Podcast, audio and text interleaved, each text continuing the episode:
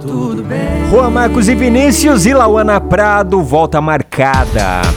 Agora a gente vai falar sobre agendamento de vacina, né? É aberto é, para acima de 35 anos e com comorbidade. Tem mais detalhes com a Pati. O agendamento para receber a vacina contra a Covid-19 foi reaberto hoje aqui em Campinas.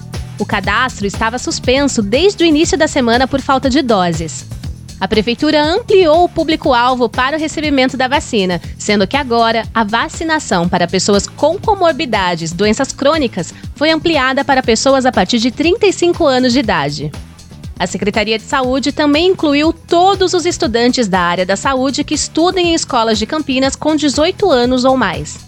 Importante ressaltar que para receber a vacina é necessário fazer o agendamento prévio. É, a notícia que a gente gosta de falar aqui é vacina, né, Pati? Então, turma, é o seguinte, ó, o agendamento deve ser feito no site vacina.campinas.sp.gov.br. Se anotou aí? Ou pelo telefone 160 quem tiver dificuldade pode procurar o centro de saúde mais próximo aí da sua casa.